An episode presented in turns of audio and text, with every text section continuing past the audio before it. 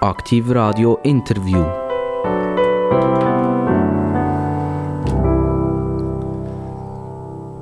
Aktiv Radio, das Medium mit den interessantesten Gästen. Das wissen wir. Etwa 250 Interviews sind schon gelaufen das Jahr. Von Interviews reden wir immer weniger. Es sind immer mehr Gespräche in dem ja die Gäste die Freiheit haben, selber Themen einzubringen und ihre Ideen auch zu formulieren. Unsere Interviews oder unsere Gespräche sind immer ungeschnitten. Das heißt, es ist nicht so, dass wir das senden, was wir gerne wetten unbedingt, sondern wir bringen genau das, was unsere Gäste eben wollen sagen. Ähm, Aktiv Radio bedeutet Kanton Bern, Kanton Solothurn, Kanton Aargau, mittlerweile etwa 1,3 Millionen potenzielle Menschen im Sendegebiet und wir hoffen, von denen hören jetzt ganz viel zu. Jetzt komme ich zur Begrüßung von unseren Gästen. Es sind zwei Herren, die ich begrüßen darf. Sie sind von der Evangelischen Volkspartei. Was das genau ist, für die, die das noch nie gehört haben, allenfalls, weil es halt nicht so viel am Fernsehen, Radio und in den Zeitungen kommt, werden wir in ein paar Minuten ein bisschen mehr darüber wissen. Und ich darf begrüßen zuerst mal den Präsident von der EVP vom Kanton Solothurn. Das ist der Elia Leiser. Guten Nachmittag, merci vielmals für die Einladung. Elia Leiser, Elia, ein christlicher Name, oder? Genau, ja. Und leiser heisst nie so laut. Nie, nein. Ich bin immer einer, der zurückhaltend ist, äh, nie etwas sagt. Nein, Quatsch. Ähm, leiser, äh, der Name ist nicht wirklich Programm bei mir. Ich bin schon einer, der gerne auch redet und zwischendurch auch ein bisschen laut ist.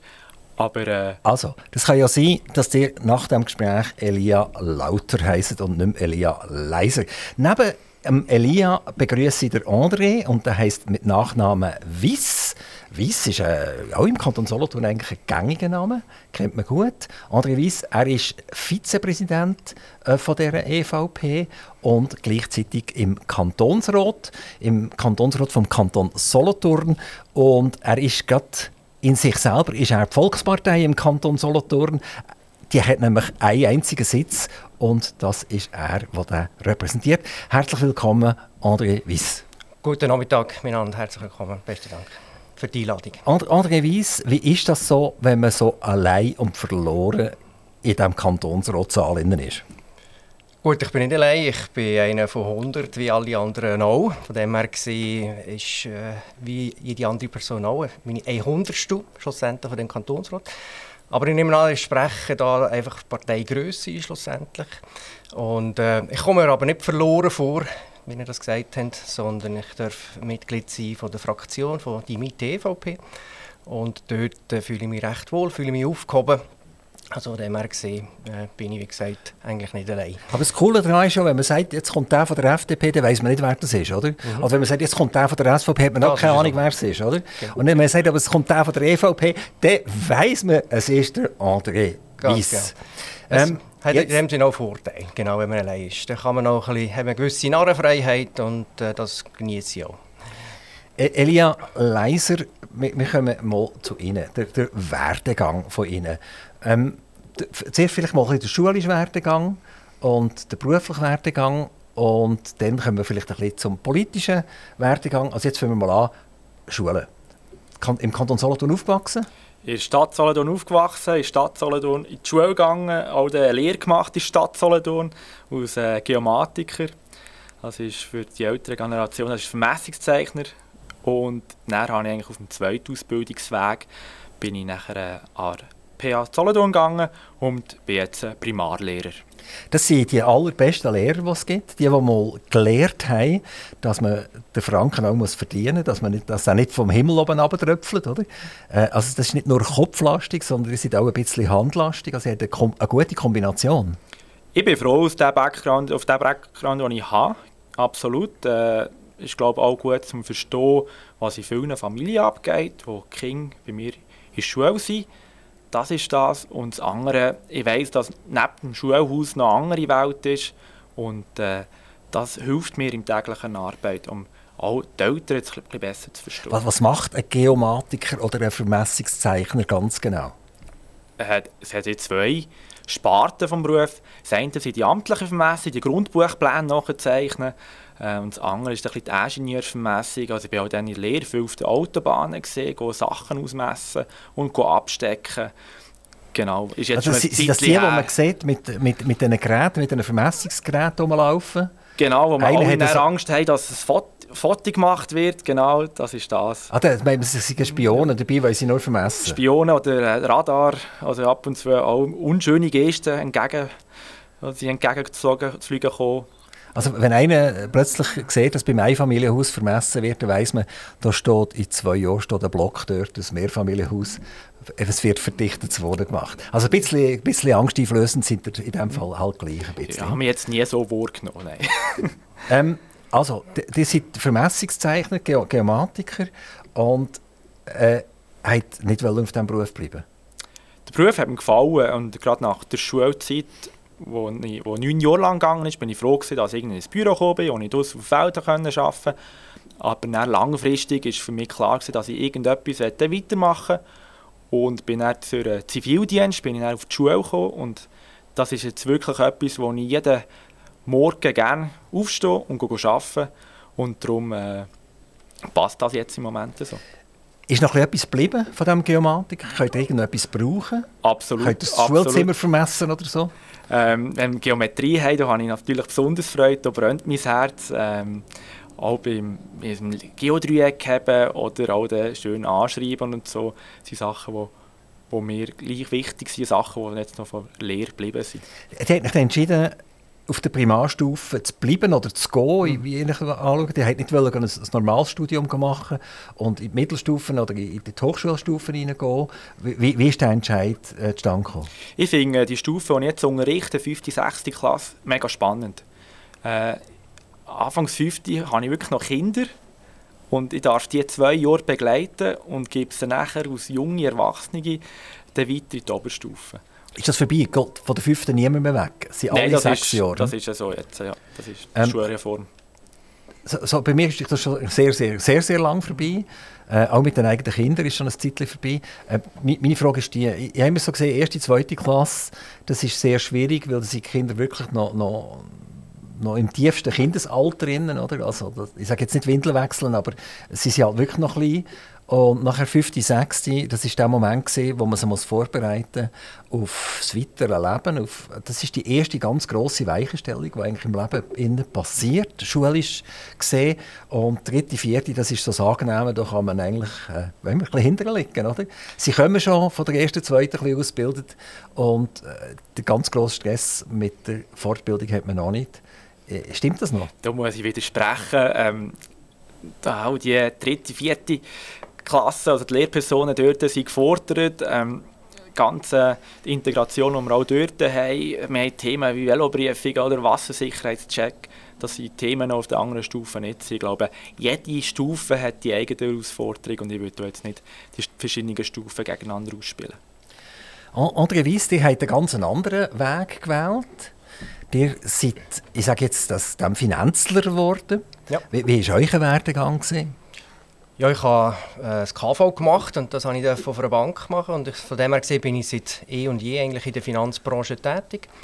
War dann lange auf der Bank auch gewesen und habe mich dann aber weitergebildet Richtung Finanzplanung, Finanzplanungsexperte und äh, habe auch ein bisschen prompt ein bisschen gewechselt und äh, bin dann lange angestellt im Finanzplanungsbereich ähm, bis, ich mich, oder bis wir uns zusammen mit der Frau bis wir uns selbstständig gemacht haben vor rund drei Jahren. Kann man sagen, ihr führt eine Treuhandgesellschaft? Nein, Treuhand ist ein, ein anderer Bereich oder sagen wir, ist vielleicht ein kleiner Teil, aber grundsätzlich machen wir Finanzberatungen von Privatpersonen und auch Verwaltungsdienstleistungen, die wir anbieten.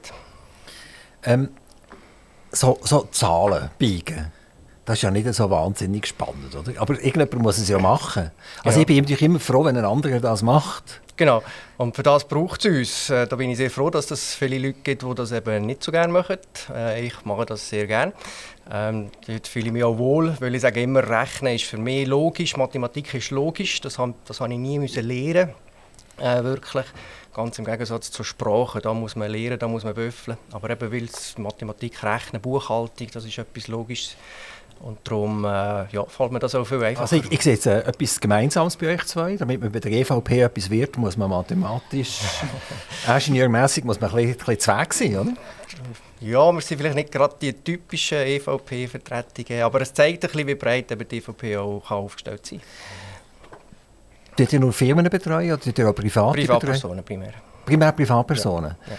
Also das, das sind Leute, die, die ihre Steuerzettel machen ja, das kann ein Teil sein, Steuererklärungen ausfüllen. Ein bisschen komplexer wird es, wenn es eine richtig komplexe, umfassende Finanzplanung geht. Also, das heisst, der Klassiker ist vielleicht jemand, der so in fünf bis zehn Jahren in Pension will und sich die Frage stellt, was kann ich noch für Weichen stellen? Kann ich eine vorzeitige Pensionierung äh, in Betracht ziehen? Soll ich die Rente oder das Kapital nehmen? Etc. Also einfach all diese Fragestellungen, die sich in so einem Zusammenhang bieten oder stellen, die schauen wir dann miteinander anschauen und dann versuchen wir natürlich die beste Variante dann miteinander herauszufinden. Da kann ich also nicht einfach einen Zettel nehmen und lesen und dann weiss ich, ob ich mich frühzeitig pensionieren soll oder nicht. Das Nein, nicht. ganz so einfach ist es nicht. Nein. Und äh, das äh, bin ich natürlich auch froh, sage jetzt mal, dass äh, das ein bisschen komplexer ist, die Materie. Für das sind wir ja dann auch da, um die Leute wirklich können, kompetent und neutral können zu beraten. Ist Was ist so die Norm?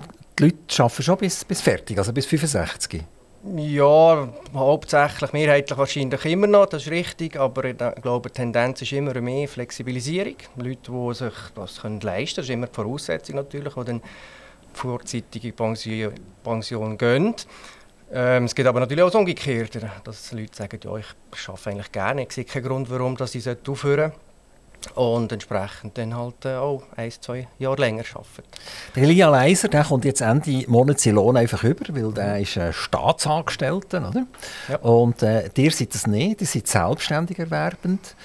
Ähm, wo, wo seht ihr den grossen Unterschied zwischen jemandem, der einfach am 24., 25. das Bankkonto wieder gefüllt und der andere, der halt selber muss schauen muss? Ja, ihr habt es eigentlich gerade angetönt. Eben, wir müssen selber schauen, dass wir Aufträge äh, reinbekommen, dass wir äh, entsprechend auch ein Honorar können verrechnen können, dass wir Leute können beraten können. Das ist äh, schlussendlich immer auch unsere Aufgabe. Und äh, bis jetzt hat das relativ gut geklappt und da freuen wir uns und hoffen natürlich, dass das weiterhin so wird bleiben. Wie lange macht ihr das schon mit eurer Frau zusammen? Ein bisschen mehr als drei Jahre jetzt seid ihr froh, dass ihr äh, nicht bei der einen von, der, von diesen beiden Grossbanken arbeitet im Moment? Absolut. absolut wo es ziemlich ja. stürmisch ist, oder? Ja, genau. Die erfahren jeden Tag irgendetwas Neues über ihren Arbeitgeber. Das ist so. Nein, das, äh, ich bin sehr froh, haben wir diesen Schritt gewagt. Ähm, es braucht ein bisschen Überwindung, wenn man vielleicht nicht unbedingt gerade der unternehmerische Typ von Natur aus ist. Aber ich denke, wir haben diesen Schritt jetzt gewagt und äh, ich werde auf jeden Fall nicht mehr zurück.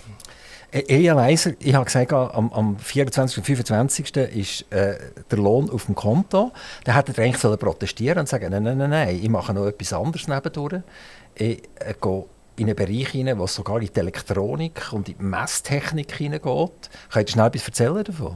Das war noch ein kleines Nebenprojekt. Das ich nicht mehr gross verfolgen jetzt. Das ist um die Luftqualität messen gegangen. Genau. Das ist so. Genau etwas anderes, was ich nebenbei mache oder was mich auch noch interessiert, gerade in der Schule, ist äh, die ganze Digitalisierung, die digitale Transformation der Volksschule, wo ich mich jetzt mehr auseinandersetze. Das ist jetzt schon mein neues Projekt. Das andere habe ich jetzt ein bisschen zurückgeschaut. Aber ah, das Creducation, das ist in dem ja. Fall nicht so wirklich zum Fliegen gekommen?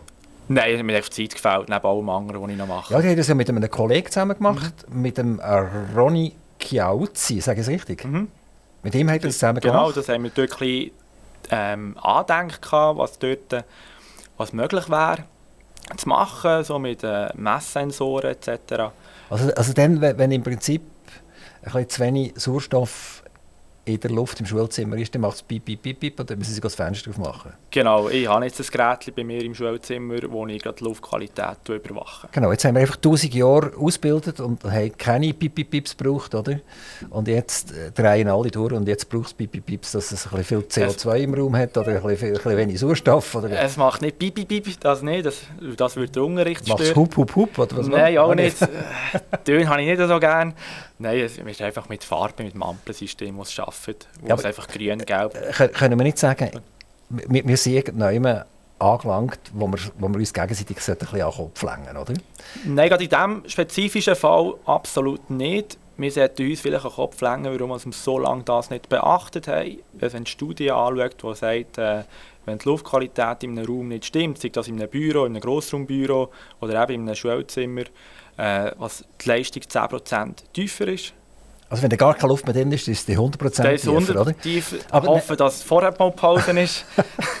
Aber nein, nochmal, nochmal. Also, Schulzimmer sollte ja Fenster haben, die man aufmachen könnte. Mhm. Das wäre schon, mal, wäre schon mal nicht schlecht. Oder? Also nicht irgendwie zwangsbelüftet oder irgend so etwas, sondern ab und zu mal das Fenster aufmachen und dann hört man vielleicht noch einen Hund bellen mal oder irgendein Auto vorbeifahren, ist ja gar nicht so schlimm. Oder? So, und jetzt haben wir, wir sind alle gross geworden und äh, das Durchschnittsalter, ich weiss nicht, ist 80, 90 mittlerweile und äh, wir haben die Fenster aufgemacht. Also wenn es gestunken hat, oder? vor allem in der 5., 6. Klasse, wenn da die Hormone anfangen zu wirken bei den Gielen, oder? dann muss man halt zwischendurch das Fenster aufreißen. Mhm. Es ist so ein Trend, eine Tendenz, dass wir allen Leuten immer etwas einreden was alles schlimm ist. Oder? Eigentlich fängt der Morgen früh fängt schlimm an mit den Nachrichten. Oder? Und dann komme ich ins Schulzimmer und dann, das Erste, was ich mache, ist schauen, ob es genug Sauerstoff hat. Oder, oder ob der Fremdstoffgehalt irgendwie zu gross ist. Und wenn der, wenn der zu gross ist, dann äh, geht das grosse Geschrei los. Also, sorry, irgendwann übertreiben wir es doch einfach. Finde ich jetzt nicht, da habe ich einen ganz anderen Standpunkt. Ja, die hatten auch eine Firma, gehabt, die das Ganze gemessen hat, oder? Ja, aber auch sonst als Lehrperson, wenn ich sage, ich muss 200 Entscheidungen treffen in einer Lektion.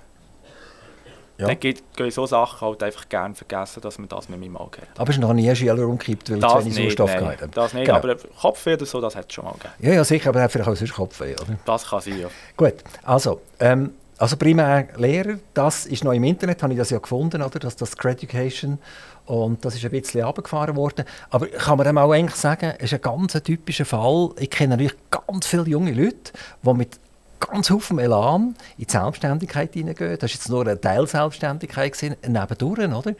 Und dann irgendwann, irgendwann macht es und dann ist die Luft draussen, oder?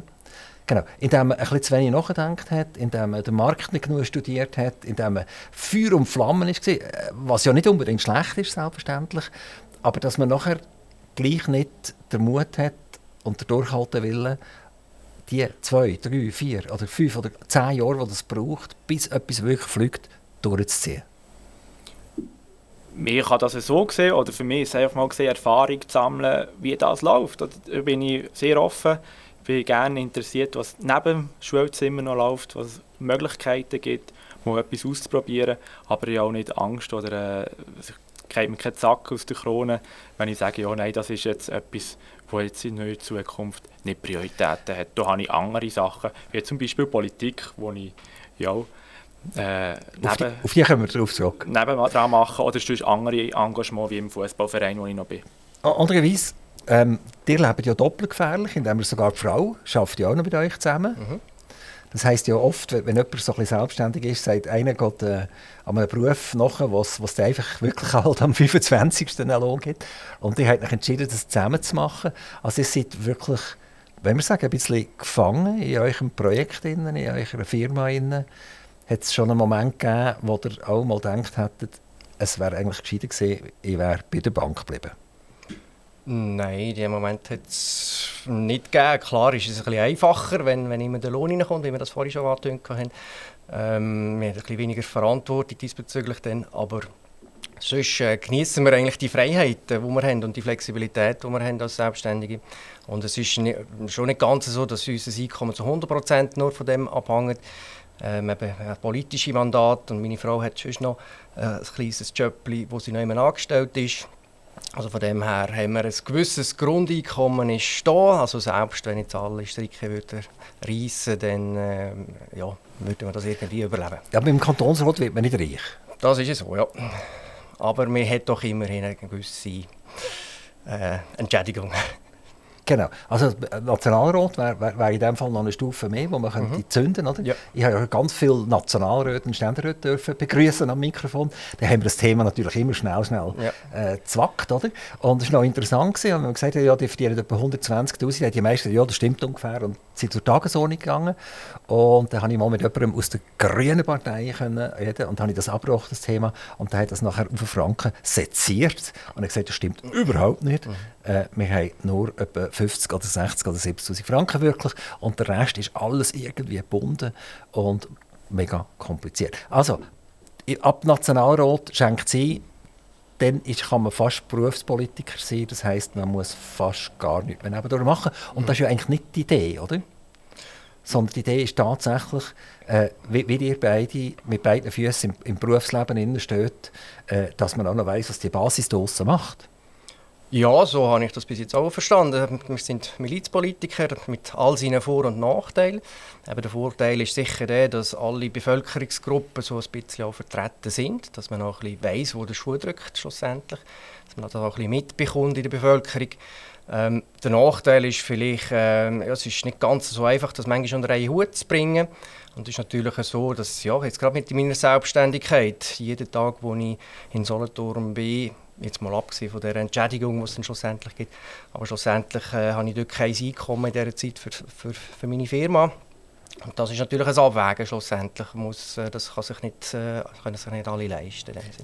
Die repräsentieren die evangelische Volkspartei. Also das ist, vor dem Wort Volkspartei steht evangelisch. Das heißt, ein christliches Gedankengut ist dort dahinter was das genau ist, kommen wir darauf zurück. Und was mir aufgefallen ist, ich bin schnell auf eure Webseite drauf erwiesen äh, und dort habt ihr eine Tabelle drauf. Das finde ich super. Ihr dort offenlegen, was die Stunde bei euch kostet. Mhm. Ähm, und dort hat er gesagt, wer 61'000 Franken verdient im Jahr, dann hat er einen tieferen Stundensatz bei euch, also der preisgünstiger für ihn arbeiten. Und wenn er 100'000 Franken verdient, dann hat er einen höheren genau. Stundensatz. Kommt das ein bisschen auch aus dem christlichen Gedankengut heraus? Ja, das kann man so sagen. Also ich bin vorher, äh, wie ich äh, erzählt habe, äh, angestellt war bei einer Firma. Dort haben wir einfach einen fixen Stundensatz gehabt, wirklich für, erstens mal für alles. Ich habe ja noch die Abstufung auch je nach Arbeit, äh, die dahinter ist. Und äh, das habe ich eben vorher nicht gehabt. Und mir hat das immer ein bisschen gestört, dass man das nicht ein bisschen differenzieren. Und wo wir uns dann selbstständig gemacht haben, haben wir eben das äh, miteinander äh, angeschaut, wie können wir das abstufen. Es ist einerseits ein bisschen aus einem sozialen Gedanken heraus, das ist richtig.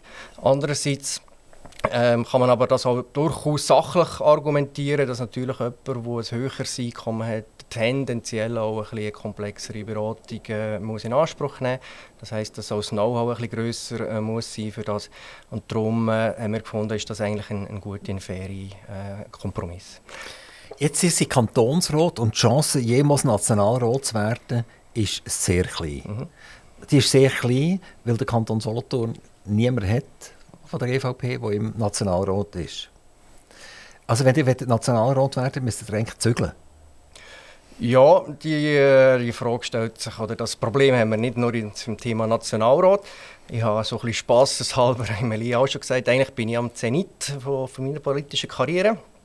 Äh, das heisst, äh, aufgrund der Partei wird es mir wahrscheinlich nie möglich sein, irgendwie äh, das Präsidium zu übernehmen im, im Kantonsrat. Das wäre zum Beispiel noch so eine Stufe. Oder in der Fraktion das Präsidium zu übernehmen. Oder eben Regierungsrat oder eben Nationalrat. Also all diese Sachen die sind aufgrund der Parteistärke in dem Sinn gar nicht, mehr, gar nicht möglich. Darum eben, habe ich eigentlich mit Zenit von, von der politischen Karriere erreicht. Es sei denn, ich würde Partei wechseln, aber das drängt sich momentan jetzt nicht, äh, nicht speziell auf. E-, Elia Weiser, auch dir hat äh, den Weg wollen eingehen, ihr hättet gerne Kantonsrat werden. Äh, wenn ich gehört habe, ist das so ein bisschen wie ein roter Faden, also irgendwie 13, 17, 21 kandidiert als Kantonsrat und die Solothurner haben das einfach nicht wollen. Genau, ja, das ist so. Ich habe jetzt immer kandidiert. Äh, das ist auch Aufbauarbeit. Ich glaube, mit einem 21-Jährigen kann man nicht erwarten, dass man gewählt wird. Auch von der Partei, die eher eine jüngere Partei ist im Kanton, was wir dort Aufbauarbeit auch in der Region Solothurn machen und konsequent weiterverfolgen. Und dort braucht es halt, wie überall, einen langen Schnuff. Also es lenkt genau für einen und das ist der André Weiss und der André Weiss ist äh, Olter Gösk, ist das richtig? Genau. Ähm, und äh, dort hat man ein kleines liberaleres Gedankengut, das ist falsch, ein christlich-neutraleres Gedankengut als vermutlich Solothurn. Solothurn, wie auch klassisch katholisch ist. Wir haben ja sogar den Bischof von Basel in, in, in Solothurn, weil, weil er zu Basel nicht mehr dürfen sein, ist er ja auf Solothurn geflüchtet und ist heute immer noch da. Also hat man als evangelische Volksparteivertreter auf Stadtgebiet schwierig weiterzukommen. also nicht mehr im Stadtgebiet oder regional, auch sicher haben wir in anderen Parteien größere Chancen, also wenn wir Karriere machen Aber für mich sind auch die Werte, die die EVP lebt, sind wichtig und die möchte ich gerne vertreten. Wie, wie lange gibt es die EVP schon im Kanton Solothurn? Äh, sind 18 Jahre jetzt und schweizweit sind wir bei 102 Jahren. Ähm, wer hat sie, warum hat man die EVP gegründet denn im Kanton Solothurn? Wer hat die Idee gehabt und, und warum? Dort ist auch so wie eigentlich aus der Geschichte, aus der DNA der EVP, dass man Brücken bauen kann, auch im Kanton Solothurn. Wir haben im Kanton Aargau einen starken Ableger, im Kanton Bern, Kanton Basel-Land und da ist noch so äh, Solothurn dort im Sandwich, sage ich jetzt mal. Und wegen dem hat man vor knapp 20 Jahren die EVP Kanton Solothurn gegründet. Aber wenn man jetzt euren Erfolg anschaut, oder? und dann seid ihr gleich immer irgendwie verbundelt mit der, mit der Ex-CVP, mit der Mitte. Also ihr seid äh, in, in den Gremien von, von der CVP drinnen, oder ich muss jetzt man das merken, von der, von der Mitte drinnen, äh, seid ihr ja gleich nicht selbstständig. Also ihr seid ja immer so, so ein bisschen äh, ein Reserverat und Hättet ihr da nicht können sagen, ja, dann gehen wir doch gerade zur CVP? Spannend ist ja, aus kleineren Parteien, man muss eigentlich mit allen anderen Parteien zusammenarbeiten. Und das ist etwas, wo zum Beispiel beim André Weiss im Kantonsrat äh, oder auch den, beiden, also den drei Nationalrätinnen und Nationalräten äh, ganz gut funktionieren. Also sie müssen auf andere Parteien zugehen, sie müssen Brücken bauen, sie müssen Kompromisse finden und da kann man schon Sachen verändern. Auch wenn man das nachher nicht die grossen Schlagzeilen gibt ähm, in den Zeitungen oder im Radio, sondern ähm, das ist einfach harte Arbeit im Hintergrund. Seid ihr der erste EVP-Kantonsrat gesehen? Nein. Im Kanton Solothurn? Hat es einen Vorgänger gegeben? Ja, 2005 ist äh, der René Steiner gewählt worden. Er ist von Alten. Und er ist über zwölf Jahre, also drei Amtsperioden war er. Gewesen. Nachher ist er dann zurückgetreten und ich durfte dann nachrutschen. Die sind gerade das erste Mal gewählt worden? Nein, ich bin als... Hat er auch zwei Runden äh, gebraucht? Also ich war auf Platz 2 äh, auf der Liste, schlussendlich. Und eben, wir haben gewusst, dass der René Steiner wahrscheinlich nicht die ganze Periode noch wird fertig machen wird. Das hat er an sich auch kommuniziert. Und durch das war für uns klar, gewesen, eben der, der auf Platz 2 kommt, der wird früher oder später reinrutschen. Und das habe ich dürfen sein. Und jetzt im, wann ist das gewesen? im 21. ist die Kantonsratswahl, also die Neuwahl, die Wiederwahl gewesen, und dort ist dann das erste Mal wirklich die offiziell, wo ich gewählt wurde. Das ist ja sehr strategisch, oder? Das sehen wir ja auch beim Bundesrat so weiter, oder? Dass man so ein bisschen in den Perioden zurücktritt. Ist fast ein bisschen einfacher ein bisschen. Mhm. Also er hat ja die grosse Chance gehabt, und das hat Elia Leiser nicht gehabt, dass er noch ein Klemmerli bisher äh, drauf hatte. Genau. Ja. Und da gibt es, glaube ich, schon sehr viele Leute, die auf das schauen, oder? Ja, das ist offenbar so und das ist, äh, man, kann das gut oder schlecht finden, aber es ist, ist leider halt äh, ein Teil vom, vom Spiel, sage jetzt mal. Und das ist auch der Grund gewesen, warum das für uns ganz wichtig war damals, dass der René Steiner wirklich noch einmal kandidiert hat. Er hätte ja können sagen, ich tue auf das Ende von der Periode ähm, aufhören, aber ähm, eben, er hat dann da das noch einmal mitgemacht, das ganze Wahlprozedere.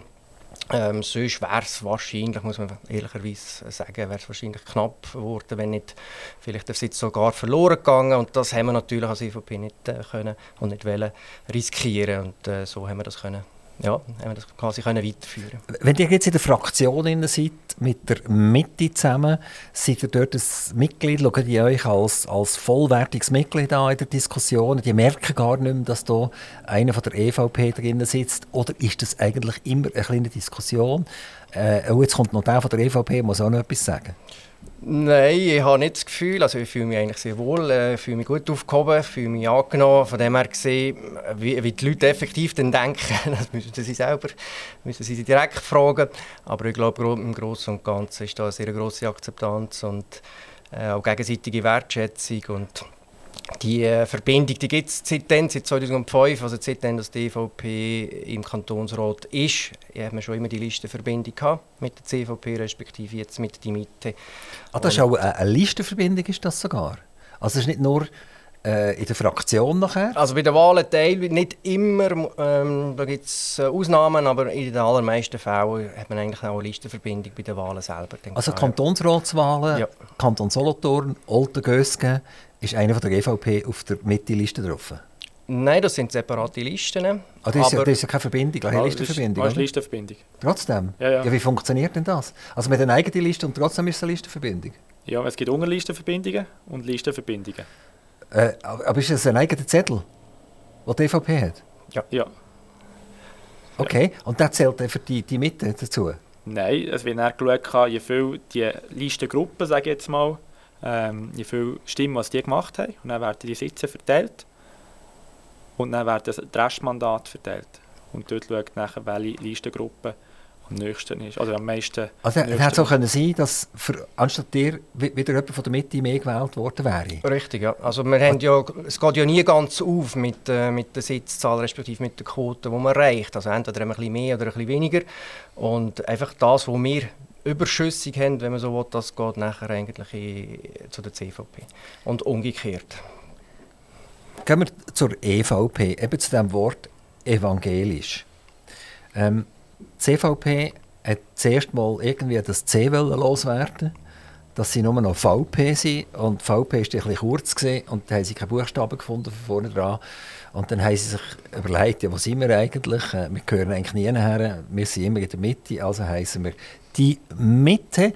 Wie clever das, das war, werden wir jetzt sehen. 2023 wird das mega spannend. Äh, wie, wie gut dass die überhaupt noch positioniert sind. Ihr habt noch nicht so weit aus dem Fenster rausgelehnt, dass ihr löhnt im Moment das Wort evangelisch äh, drin. Damit können wir mal sicher von sämtlichen Katholiken keine Stimmen über. Weil es steht ja evangelisch vorne dran. Es steht ja nicht christliche Volkspartei, sondern evangelische Volkspartei. Nachher äh, weiss ich nicht, ob, ob Frauen, Frauen wählen vielleicht das auch nicht, weil sie sagen, oh, das ist wieder so ein Männerclub da, oder? Ähm, also, mit dem Wort nicht irgendwie schon ziemlich viel kanalisieren, so dass es wirklich schwierig wird für euch, äh, gewählt zu werden. Realize. Was wir sicher müssen machen ist mit dem E, dass wir äh, sagen, welche Werte die wir darunter verstehen, wie Nächstenliebe, äh, Nachhaltigkeit, dass wir das besser transportieren dass, wir, dass die Wählerinnen und Wähler auch das verstehen, was, was sie wählen, wenn sie die EVP wählen. Dort müssen wir sicher dran arbeiten. Ja. Aber das bleibt. Also die hat nicht vor, gibt es irgendwelche gesamtschweizerischen Tendenzen, die wo, wo dazu führen, dass man der EVP äh, zukünftig ein bisschen anders sagt? Oder so? Es ist immer wieder eine Diskussion, aber äh, so wie ich das jetzt wahrnehme innerhalb der Partei, steht das eher nicht zur Diskussion. Also persönlich finde ich es immer super, wenn man im, im Prinzip in der, im Titel von einer Partei auch die Werte von der Partei erkennt weil äh, es gibt immer mehr Parteien, wo man nicht mehr so richtig rauskommt, für was stehen die überhaupt. Also sind sie links, oder sind sie rechts, oder sind sie wirtschaftsorientiert, oder sind sie halt nicht wirtschaftsorientiert. Ähm, dann wird es für, einen, für einen Kunden, also für einen Wähler, wird's relativ schwierig. Umgekehrt honoriert der Wähler es am Scheinen halt trotzdem nicht wirklich. Wenn man die Werte drin hat. Also, gehen, gehen wir zum Beispiel zur SVP. Oder? Die SVP ist bei vielen Leuten, die lieben sie und viele Leute die hassen sie. Also es ist eine richtige äh, Partei, die zwei Flügel hat, also nicht in der Partei, sondern extern. Jemand, der sagt, ich tue mir lieber die Finger brechen, als, als eine SVP Listen einwerfen. Und äh, bei der SP habe ich so das Gefühl, das passiert auch immer mehr. Wir haben dort eine, eine nationale Führungsequipe, äh, wo, wo sehr provokativ ist und äh, von vielen Leuten das verunmöglicht, die Partei zu wählen. Und durch das schleichen nachher die Grünen und die Grünliberalen schleichen so rein, oder? Und versuchen ein bisschen weniger zu polarisieren. Vor allem die Grünliberalen, denke ich jetzt, die polarisieren eigentlich am wenigsten, von denen kann man am wenigsten sagen. Ähm, wie seht ihr das, oder? Wenn ihr eure Werte weiterhin rausgeben. Bei dieser ganzen Vogue-Diskussion, die wir hier haben. Oder man darf ja kein, kein christliches Kreuz mehr in einem, in einem Schulzimmer haben. Oder? Es könnte ja sein, dass sich dann irgendjemand, der einen anderen Glauben hat, verletzt fühlt. Oder?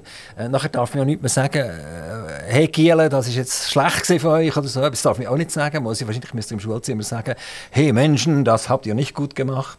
Also die, die, die ganze... Äh, wollen wir sagen, Verneutralisierung von, von, der, von der ganzen Welt führt dazu, dass man nicht mehr so recht weiss, für welche Werte stehen wir ein. Oder? Und wie ist das bei euch, äh, Elia Leiser? gerade im, im Schulzimmer, äh, mit, mit all diesen Vorgaben, die ihr mittlerweile habt, kommen wir mit denen Schlag? Absolut, das ist kein Problem. Ich glaube, es ist immer noch die Frage, äh, wo das Herz ist. Und das Herz muss stimmen, schlussendlich, äh, dass man die Kinder gerne hat und das Beste für die Kinder will. Und dann kann man all diese Vorgaben und so, dann tun wir die meisten eigentlich einhalten. Für euch, behaupte ich jetzt mal, ist es auch gar nicht so schwer, weil ihr seid in Langendorf tätig und in Langendorf ist jetzt wahrscheinlich der Anteil von Nichtschweizern nicht so riesig. Nein, Langendorf ist ganz schön dran, ist so ein Durchschnittsschweizer Dorf ähm, mit etwa 20% Ausländer Anteil. Und äh, von dem her glaube ich, das ist wie in anderen Schulen auch. Nein, das ist nicht so. Also wenn ihr nach Zuchwil geht, Dort ist es natürlich anders. dann ist das es umgekehrt, ja, oder? Das ist eine Ausnahmesituation, finde ich jetzt. Äh, Grossmehrheitlich sieht die Schulen etwa ähnlich aus im Kanton Solothurn. Wir haben natürlich gewisse Gemeinden, wo es schwieriger ist, ein schwieriges soziales Umfeld, wo die Herausforderungen andere sind als bei uns in Längendorf. Da sollte man die auch dementsprechend unterstützen. Aber äh, schlussendlich ist der Beruf nicht gross Angst. F- Früher sind in den Schulen irgendwelche Kreuze gehangen, oder? Das ist einfach normal gesehen, oder? In jedem Schulhaus ist das gesehen und in jedem Schulzimmer ist das gesehen. Und heute käme dir ein Problem über, wenn ihr das würdet machen Ist das für euch ein Problem? Weil ihr habt ja äh, äh, einen ziemlich starken christlichen Gedankenhintergrund. Nein, also ich habe mir noch nie überlegt, jetzt ehrlich, äh, ob ich jetzt ein Kreuz aufhängen oder nicht. Ich, mir sagt mir ein bisschen nach, dass ich nicht so dekorativ bin in meinem Schulzimmer. Also die sind persönlich nicht so dekorativ? Nein, gar nicht. Nein. Das Ah. ist, äh, ich habe eine ganz gute Stellenpartnerin, die äh, die Deko oben macht im Schulzimmer und da bin ich mega dankbar. Das ist jetzt nicht meine Stärke. Also ihr gebt die Schule nicht allein, sondern ihr habt... Ja, eine Stellenpartnerin, ja. das heisst, ihr arbeitet nicht 100 Prozent? Ich mache noch, bin für das IT noch zuständig, habe dort gewisse Entlastungslektionen, die ich dort, äh, tue, wo ich dort, dort Ah, investiere. Für die ganze Schule. Lehrbetrieb und habt noch den IT-Betrieb. Genau, ja. Und äh, das ist für euch äh, erholsam, nehme ich an, wenn ihr zwischendurch könnt, nach dem Computer kümmern Nein, das ist auch herausfordernd. Also, ich gehe ja gerne arbeiten, von dem her ist es nicht stressig, aber äh, zwischendurch eine Zwischenlektion haben ist sicher nicht verkehrt. Gehen wir zurück zur Kantonsratssituation. Was ist im Moment im Kantonsrat am Laufen? Äh, André Weiss, was ist am Laufen, was für euch besonders wichtig ist? Ja, ich darf ja in der Finanzkommission sein. Das heisst, äh, für mich sind natürlich vor allem die Finanzthemen, die sehr äh, zentral sind. Jetzt gerade nächste Woche werden wir das Budget diskutieren im Kantonsrat. Wie Sie vielleicht mitbekommen haben, ist das tiefrot. Das heisst, es wird sicher einige Diskussionen dann geben. Ähm, ein weiteres Thema wird sein Katasterwert wo im Kanton Solothurn bekanntlich sehr, sehr tief sind. Also das heißt, dass der Vermögenssteuerwert, wo man da muss angeben, verhältnismäßig eben sehr, sehr tief ist und eigentlich müsste korrigiert werden. Das wird wahrscheinlich nächstes Jahr dann zu einer Abstimmung kommen. Das sind so gerade die zwei zentralen Punkte, die wir jetzt so spontan durch den Kopf gehen. Ge- Gehen wir schnell zu den Katasterwerten. Da sind wir Häuslebesitzer natürlich überhaupt nicht dieser Meinung, oder? Und das wäre für mich natürlich ein Hauptgrund, nie eine EVP-Liste irgendjemand reinzuschmeißen, wenn man mir an, an meinem Katasterwert noch mal umsagen oder?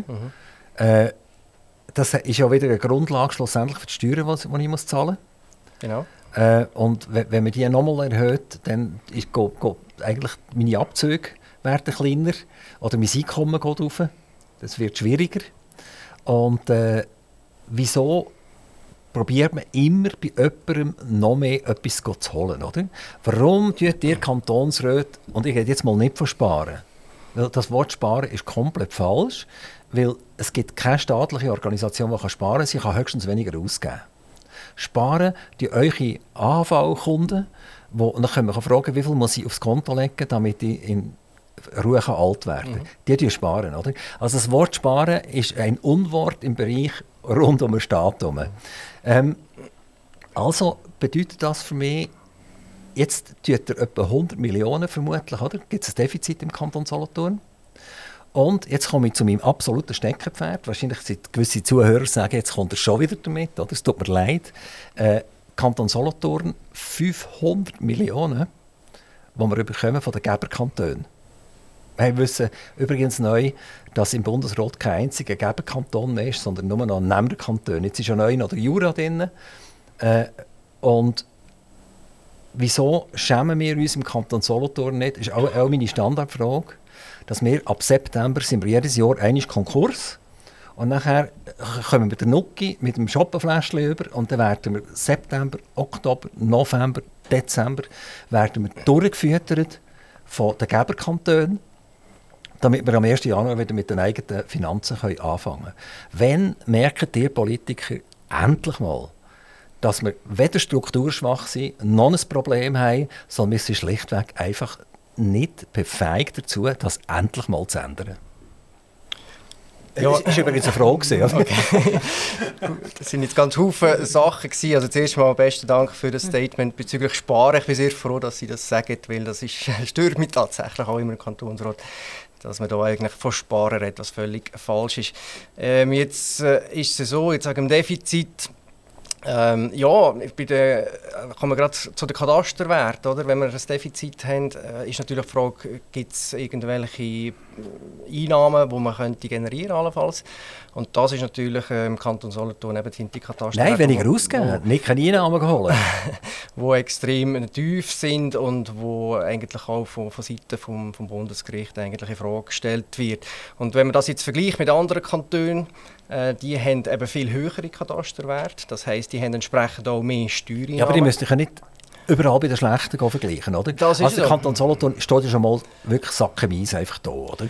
Oder das schlägt kein Geiss weg. Und jetzt wollt ihr auch noch dort, wo ihr vielleicht per Zufall mal ein bisschen besser seid als die anderen, wollt ihr euch auch noch abdegradieren, damit ihr dann im Prinzip völlig verflotscht sind, oder? Also Sackchemies würde ich jetzt nicht sagen, wenn Sie gehen, äh, Verschuldungen von anderen Kantonen anschauen, dann ist der Kanton Solothurn wahrscheinlich nicht ganz so schlecht im Vergleich. Jetzt wollt ihr doch schon wieder mit den Schlechten vergleichen, oder? Wir, wir, wir wollen ja eigentlich, eigentlich oder, nochmal, wir, wir sind fast in der Mitte von der Schweiz, also nicht Zentralschweiz, aber wir sind super gelegen, oder? Wir haben ja fast mehr Autobahnen und Ausfahrten als, als, als Einwohner. Ähm, wo auch Kosten? Ja, die kosten schon auch, ja klar. Oder? Aber wir, wir, wir sind eigentlich super gelegen. Oder? Wenn, ich, wenn ich sehe, äh, also der Roldner, der hat es jetzt gerade ein bisschen schwieriger, oder? wenn er auf der Autobahn will, muss er gerade ein bisschen überlegen, wo er überhaupt durch will. Oder? Äh, der Aarauer vielleicht auch, aber sonst ist ja das unglaublich, wie, wie gut dass wir gelegen sind und wie, wie, wie viele Möglichkeiten dass wir an für sich hätten. Und jetzt, warum, warum machen wir jetzt das brutale Defizit? Oder? Wir machen das brutale Defizit, unter anderem weil die Nationalbank vermutlich keine Ausschüttungen wird machen. Mhm.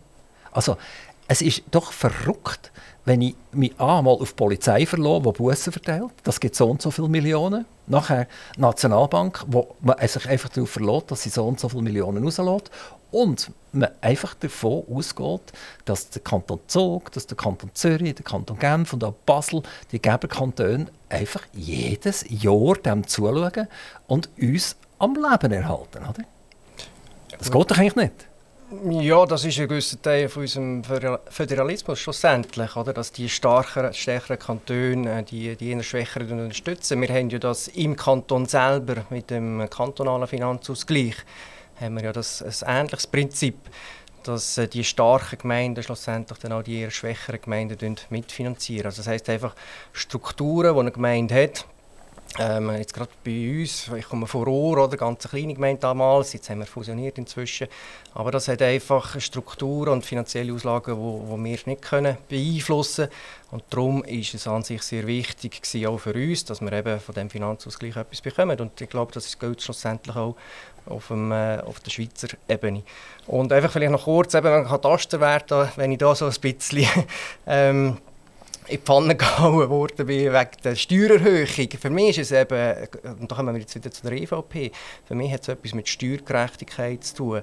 Also das heisst, es kann nicht sein, dass jemand, wo, äh, sage jetzt als, einfaches Beispiel, einfache Zahl, jemand, der eine Million auf dem Konto hat, ähm, das muss voll versteuern als Vermögen. Während dem jemand, der äh, ein Haus hat, das eine Million wert hat, schlussendlich nur etwa so 200'000 Franken muss versteuern muss. Das ist für mich in dem Sinne nicht gerecht. Und übrigens möchte ich noch deklarieren, dass ich selber auch Hausbesitzer bin. Das heißt, es betrifft mich selber auch, wenn das würde angepasst werden. Aber wie gesagt, das hat für mich mit Steuergerechtigkeit zu tun. Und wenn wir schauen, dass wir die Steuerungerechtigkeiten, die wir noch haben im Kanton, dass wir die beseitigen. Und dann haben wir je nachdem auch wieder Möglichkeiten, an anderen Orten äh, Steuertarif oder was auch immer können zu senken. Es ist ja nicht so teuer wie, wie der Mensch. Oder? Also ein Haufen Personal bei der kantonalen Verwaltung zum Beispiel, wo jedes Jahr steigt immer wie mehr und nicht weniger. Oder? Jetzt haben wir über Corona-Zeit sehr viele neue Leute bekommen dazu. Ich weiß nicht, wie viel das da wieder abgebaut wurde, wo die Normalisierung wieder eingekehrt ist. Und äh, jetzt reden wir beispielsweise von der Digitalisierung. Also der Regierungsrat redet von der Digitalisierung. Ich glaube, 20 bis 25 Stellen haben sie irgendwie äh, in die Runde geworfen. Und äh, aber mit keiner Sekunde sagt man, dann bauen wir an einem anderen Ort 25 Stellen ab, weil dann haben wir die falschen Leute. Oder? Die Zeit hat sich geändert. Wir brauchen jetzt Menschen, die ein bisschen mehr von Digitalisierung verstehen. Kann ich noch einigermaßen verstehen. Oder? Und die anderen hat man halt, ich sage es jetzt, bitte niemand verrückt machen, mitgeschleppt bis jetzt. Aber dann müssen wir jetzt die auch ehrlicherweise einfach sagen, das ist jetzt für euch. Oder, oder die Stelle auf jeden Fall sicher nicht mehr aufrechterhalten. Mhm. Oder? Wir haben beim Bund hat man ja eine Personalbremse eingebaut. Oder? Und die ist ja nicht eingehalten worden, in keiner Art und Weise. Der Bund wächst ja wie blöd. Oder? Äh, beim, beim Kanton habe ich jetzt die Zahlen nicht auswendig, aber ich vermute, es wird etwas ähnlicher Natur sein.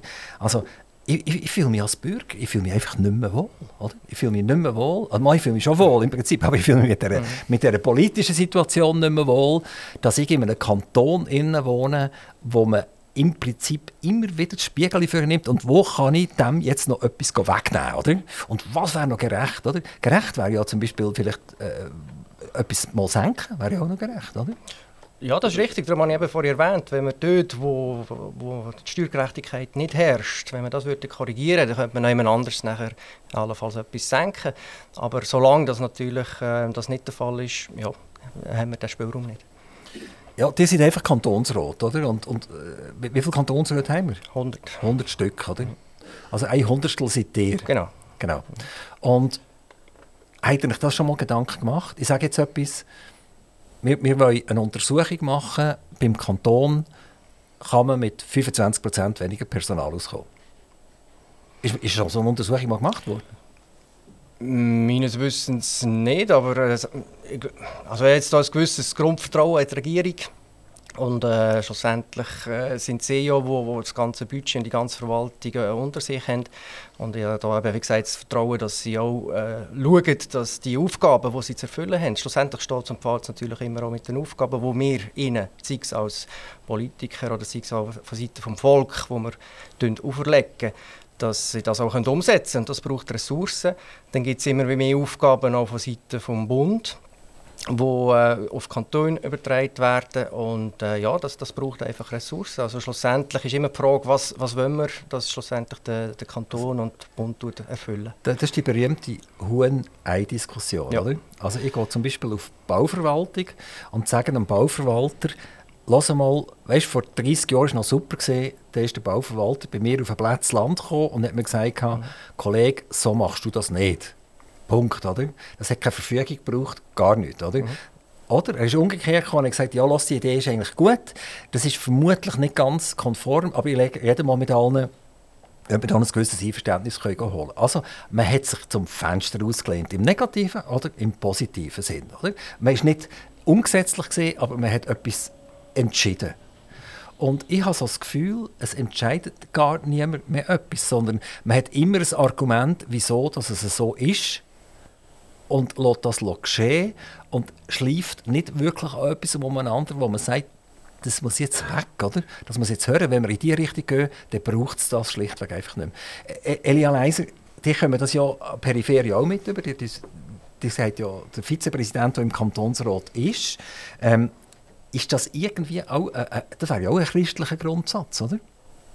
Was jetzt? Also nicht, nicht, von diesen vielen nicht, Sachen. Nicht, nur nehmen, sondern auch geben, oder? Ja, absolut, ja. Und, und, Aber äh, es geht auch darum, wo wir brauchen ja irgendwie gewisse finanzielle Ressourcen, dass der Kanton kann funktionieren kann.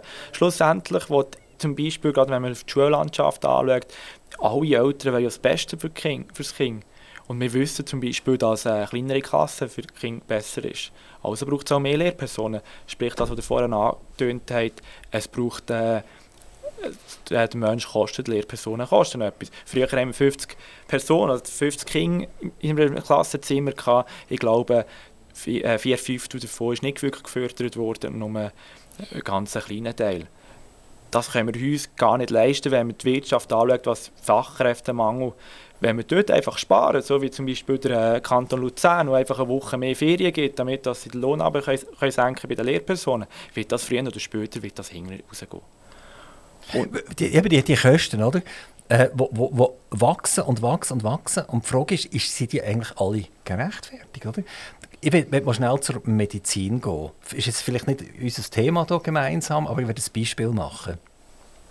In der Corona-Zeit haben wir ja immer wieder erfahren, wie viel äh, Betten dass es gibt auf der Intensivstation. Nein, eben nicht, nicht wie viel, sondern im Prozent. Oder?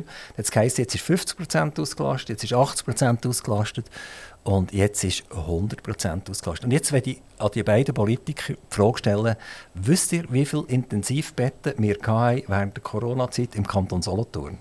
Das ja. Adriweis. Nein, das weiß ich nicht mehr. es waren etwa 15 und äh, nachher zusätzliche Betten, die man können ausbauen konnte, die nicht zertifiziert waren als Intensivbett. Genau, Mit dem genau, habe ich also, ein auseinandergesetzt. Genau, die Zahl 15, zwischendurch ist sogar auf 9 runtergefallen.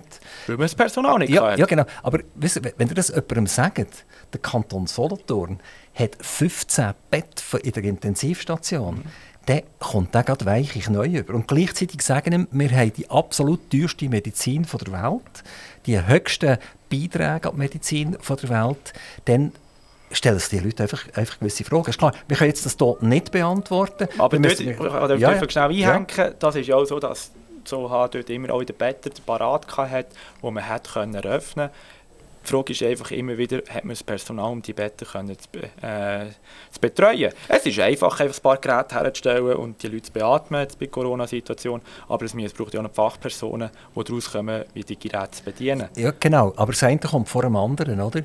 Wenn ihr auch jemandem ohne Corona gesagt hättet, äh, was denkst du, wie, wie viele Betten haben wir auf der Intensivstation? Hat er gesagt, ja, 40 in Solothurn und, und 30 in Olten und, und, und irgendwie so, oder? Hat, hat man vielleicht gesagt, oder?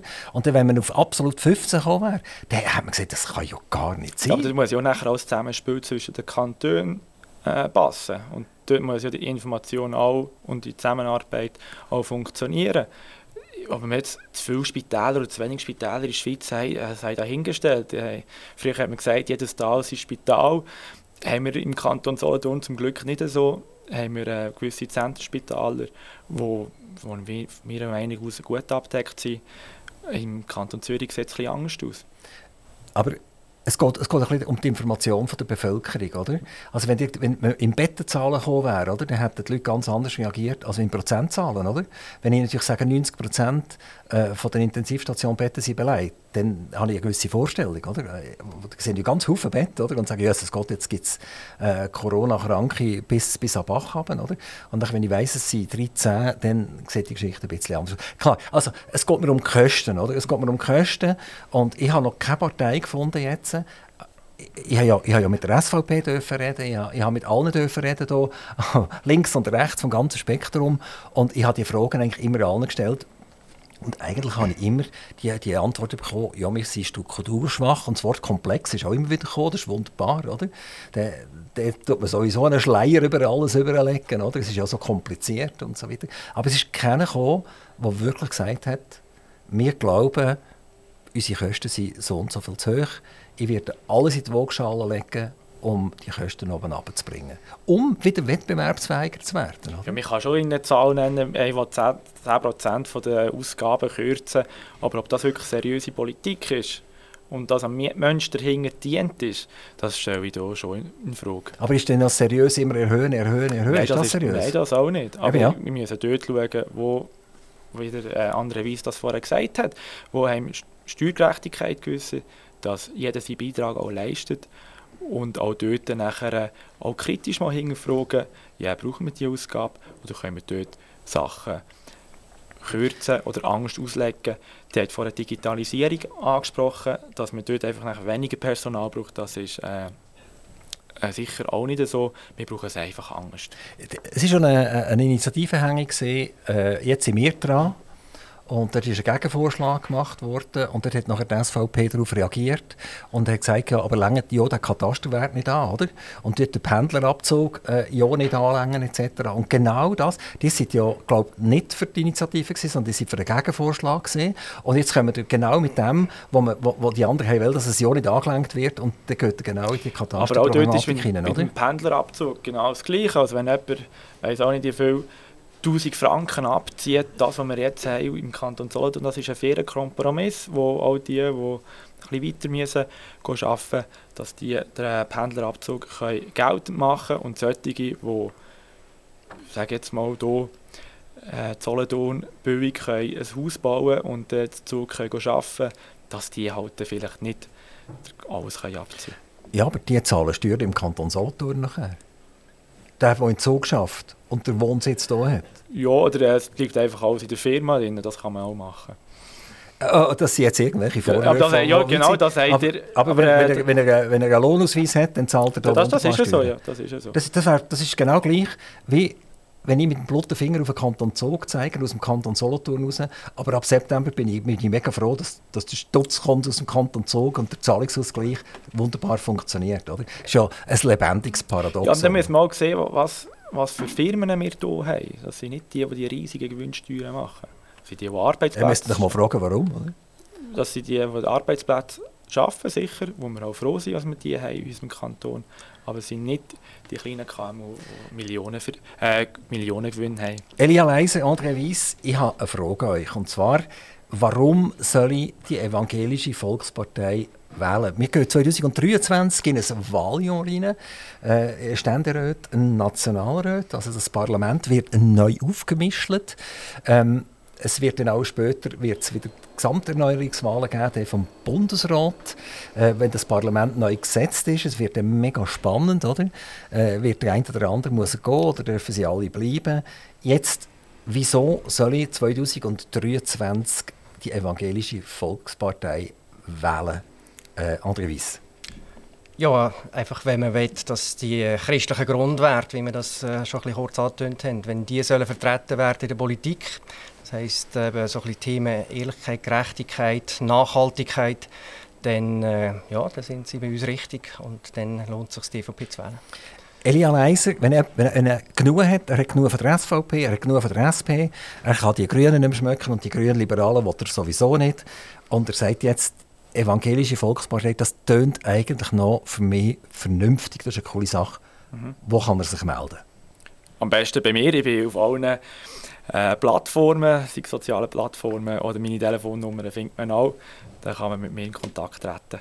Und also, ich tue, gerne weiterhelfen. Also hat die EVP äh, Kanton Solothurn eine eigene Webseite? Genau, ja. www.evp-so.ch Okay, und, oder evp.ch und dann kommt man irgendwie EVP, auf EVP, PEV, wir haben auch eine französische ähm, Abteilung, also äh, von der Westschweiz. Genau. Also, Elia Leiser im Internet suchen, wenn ihr genug habt von diesen etablierten Parteien und ihr wettet, dass der andere Weiss sich im Kantonsrat nicht mehr so allein fühlt, dann müsst ihr euch jetzt dringend beim Elia Leiser melden. Es bleibt mir nur noch eins übrig. Vielen, vielen herzlichen Dank, dass ihr hierher gekommen seid. Merci vielmals. Und Danke, ja. eigentlich eine sehr offene und ehrliche Antwort gegeben habt. Ich habe das sehr geschätzt. Vielen Dank euch. Und ich wünsche euch äh, wirklich viel, viel Erfolg. Merci vielmals. Dass es, dass es gut rauskommt und dass es vielleicht nicht bei drei Nationalräten bleibt von 200. Nein, da freuen wir, dass wir eine Fraktionsstärke haben in Bern. Bis bald. Merci vielmals. Merci. Aktiv Radio Interview.